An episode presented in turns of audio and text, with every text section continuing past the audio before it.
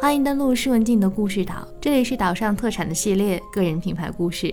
你的故事是最好的名片，我是文静。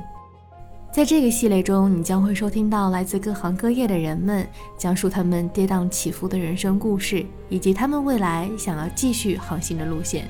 希望你能从他们真实的人生故事中收获成长的智慧，并有勇气去链接嘉宾，开启自己下一段非同一般的人生。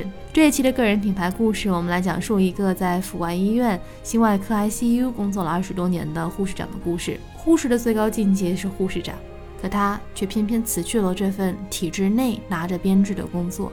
他想要什么？是什么让他义无反顾地从治疗医学过渡到了预防医学的领域呢？对于人生这个舞台，刚过知天命年纪的他，想要以什么样的身份登台呢？就是天天追着追着护士长，求着，嗯，让我进 ICU 吧，让我进 ICU 吧，能多学点知识。哎，分析一二三四点没有，就是我的第一直觉里面出事儿了，生生死死都淡了。真正特别有冲击的，特别让我觉得生命很脆弱，或者说很很难的是，是那些生不如死。就是你能你能做到护士长，你还要什么呢？你还要干嘛呀？啊，好好的把健康健康管理这个事儿做起来，我就是觉得这件事儿是真的能够帮助到很多人。那我就是想成为更多人的价值。猫姐的本名叫李旭，机缘巧合下和猫这种毛绒的动物结缘，便得名猫姐。这个名字好记又顺耳。而且还贴合实际，于是慢慢的也成为了他对外的称呼。猫姐从小是被姥姥带大的，父母的职业是军人，由于工作需要，常年不在家，对于童年和父母并无太多的记忆。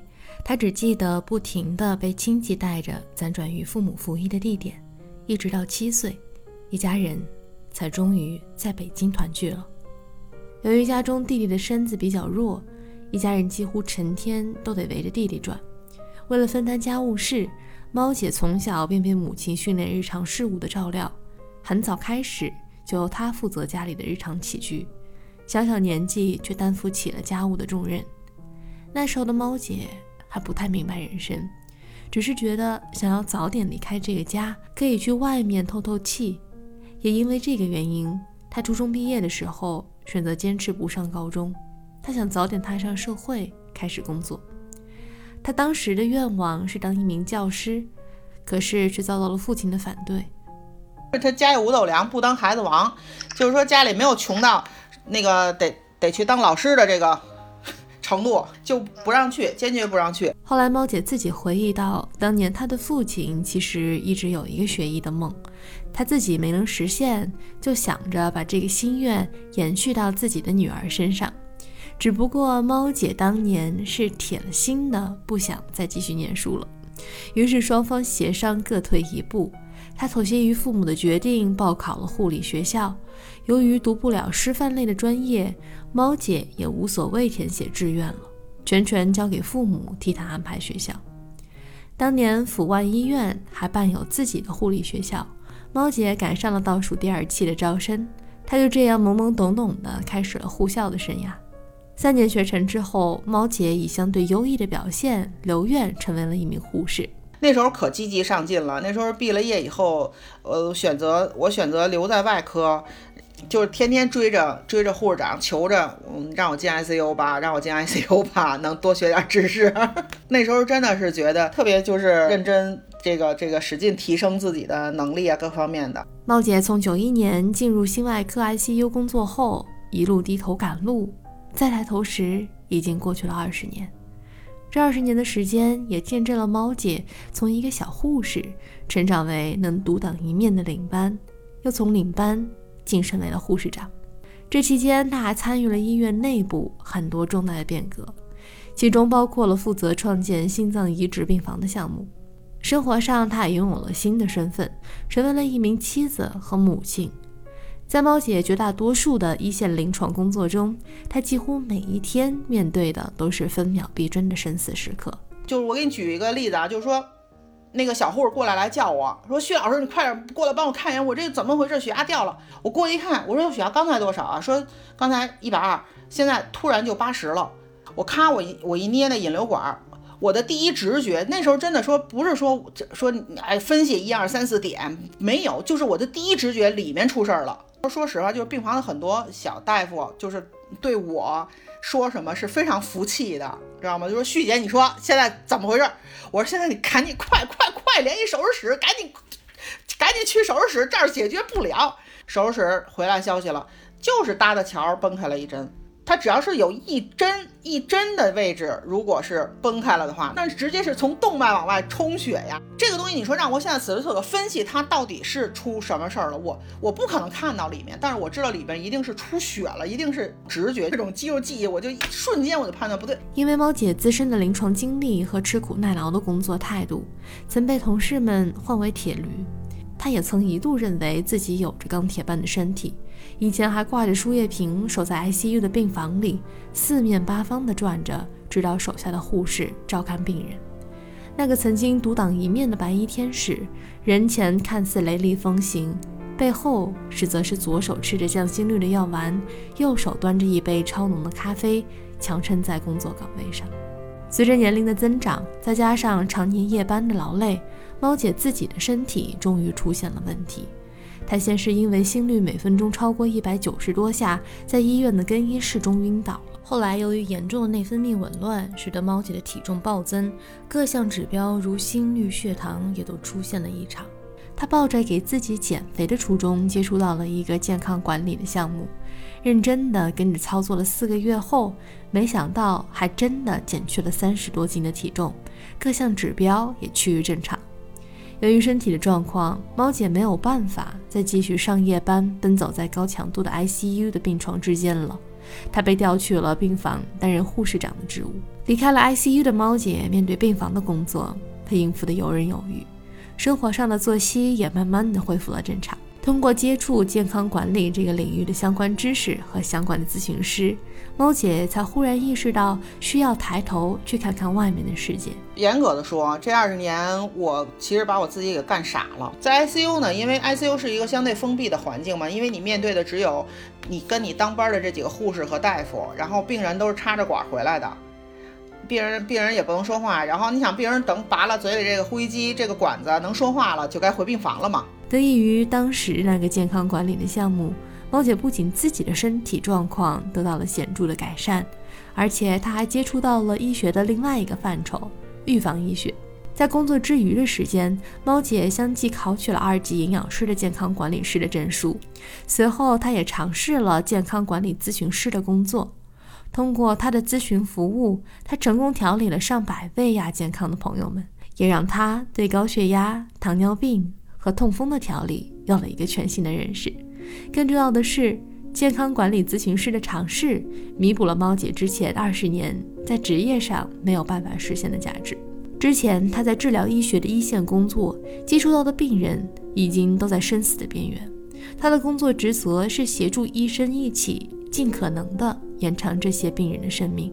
当人被拆分成了一个个器官，当维系生命的可能全部都依赖在那些无声的机器上时，生命质量这四个字，在他长期奔走的 ICU 病房里是不存在的。因为我在我在临床干那么多年，我在 ICU 抢救的那那么多年，生生死死都淡了。真正特别有冲击的，特别让我觉得生命很脆弱，或者说很很难的是，是那些生不如死。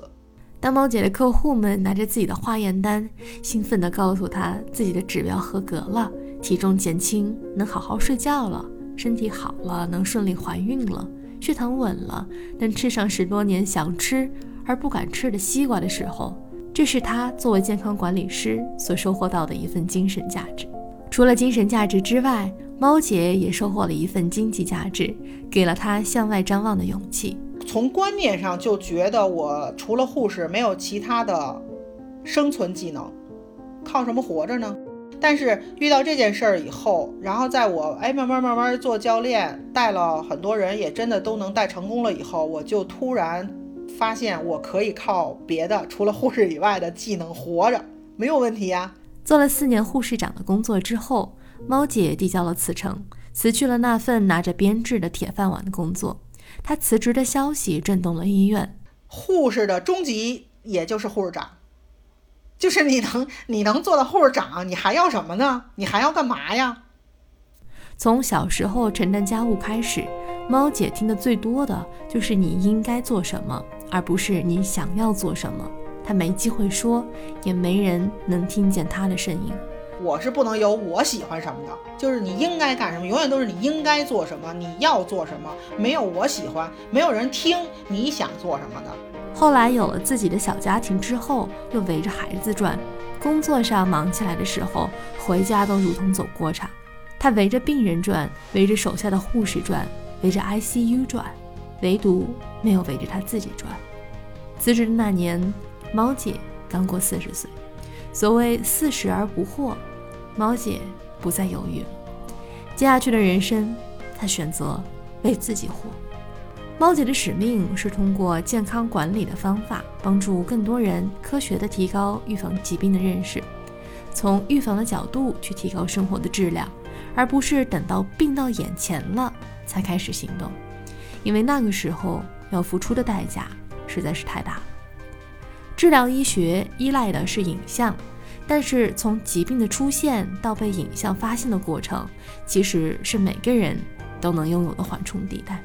能不能刹住车，甚至倒车回到指标所在的正常范围，在一定程度上取决于我们每个人对于自己健康管理的意识。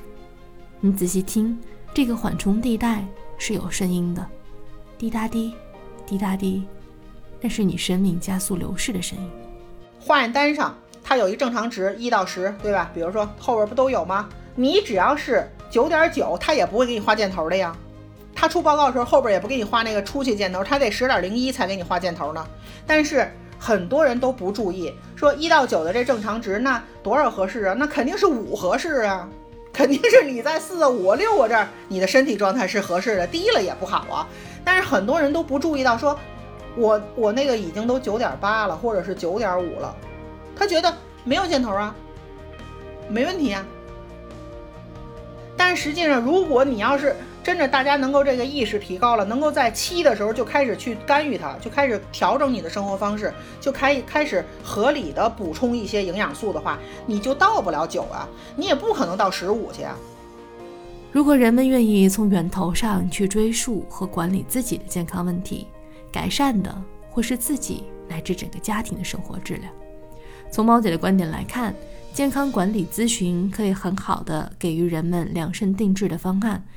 每个人的身体状况、饮食习惯、工作状况都不一样，没有办法用一个统一的公式或者模板直接套用在每个人的身上。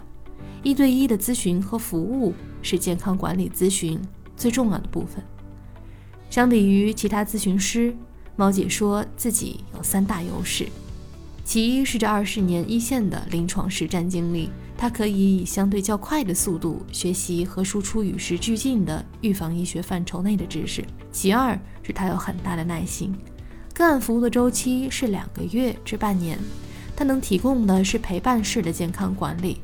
无论你是减肥也好，还是调整血糖，它都能帮你解答和分析出数值背后的玄机。第三是他多年来的直觉，他可以根据数据判断出你是否偷吃了，是否根据他提供的方案真实的落实行动。你的反馈都躲不过猫姐的直觉式审查。啊，好好的把健康健康管理这个事儿做起来，我就是觉得这件事儿是真的能够帮助到很多人。如果他接受了，他真的去改变了，那么他真的能够提升了生活质量。那我觉得，我觉得这就是对我来说就是一种意义，就是一种价值。那我就是想成为更多人的价值。文静的采访手记：刚过了知天命的年纪，猫姐也找到了自己接下去的使命。除了不断的学习预防医学相关方面的知识，她也不停的在拓宽自己学习的边界，因为她想要去到更高的楼层，去看看更远的风景。猫姐说：“人生的结果不太重要，但过程很重要，所以过程要快乐。”她说自己之前的人生过程都不太快乐，因为她好似自己生命里的配角。当责任和义务的戏码都演完落幕了，接下去的人生舞台，他要以 C 位的身份回归。这一幕的演出，他不奢求别人的掌声，但要快乐，他自己演的尽兴就好。这一幕如果有名字的话，那应该叫使命和价值。不知道听完猫姐的故事，你对于“生命质量”四个字是否有了进一步的认识？可以通过文墨猫姐的联系方式去咨询个人的健康管理问题。我是文静，感谢你收听这一期的岛上特产个人品牌故事。你的故事是最好的名片。我们下一期节目再会。